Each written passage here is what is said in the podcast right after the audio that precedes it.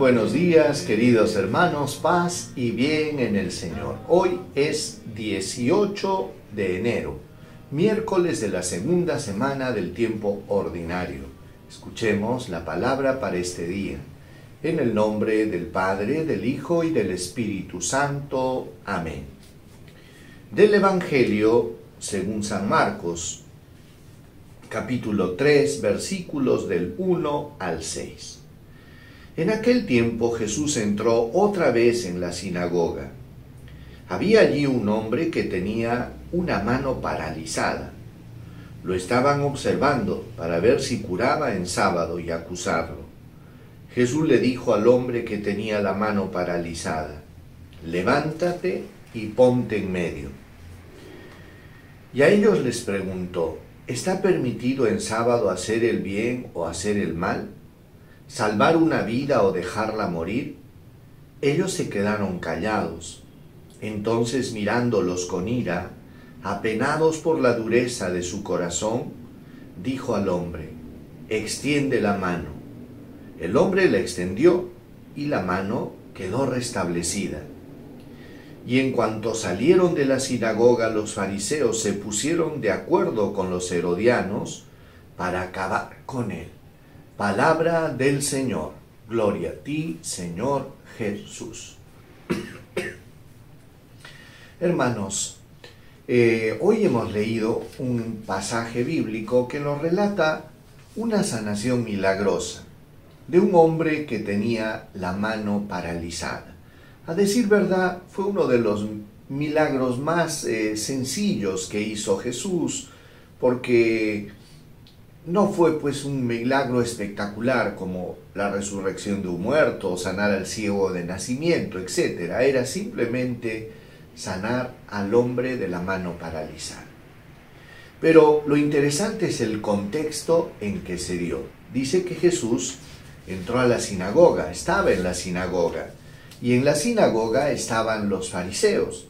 Dice así Jesús entró a la sinagoga. Había allí un hombre que tenía la mano paralizada. Lo estaban observando. Jesús se dio cuenta que las miradas de los fariseos estaban sobre él. Y justamente, no sé si habían puesto a propósito a este hombre delante de Jesús, pero Jesús percibió inmediatamente la intención que tenían los fariseos lo observaban para ver qué iba a hacer.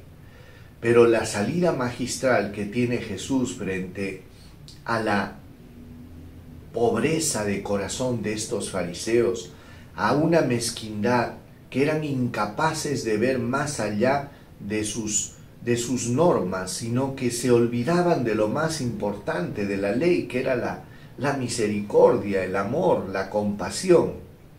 Y fíjense lo que les dice Jesús. ¿Está permitido en sábado hacer el bien o hacer el mal? ¿Salvar una vida o dejarla morir? Y ellos se quedaron callados, dice.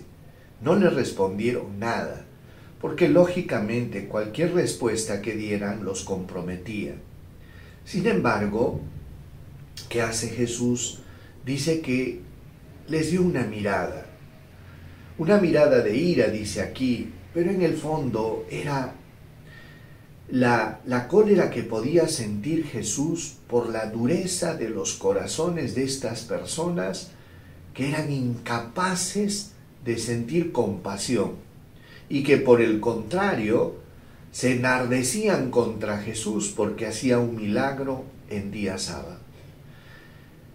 Mire lo que dice Jesús. Le dijo al hombre, dice, extiende la mano. Y el hombre la extendió y quedó sano.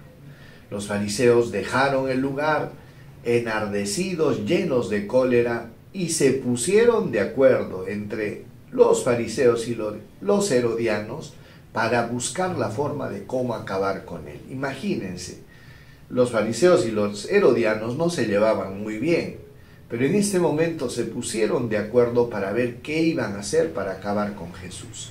Y es que, hermanos, los argumentos que presentaba Jesús eran irrefutables, impecables.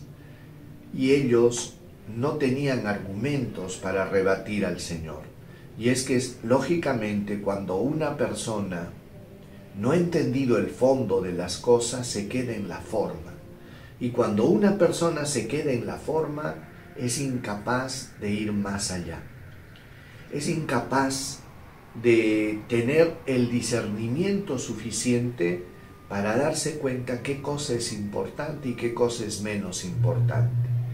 Y lógicamente ellos estaban ahí muy este, atrapados en sus legalismos, pero incapaces de sentir compasión por el hermano.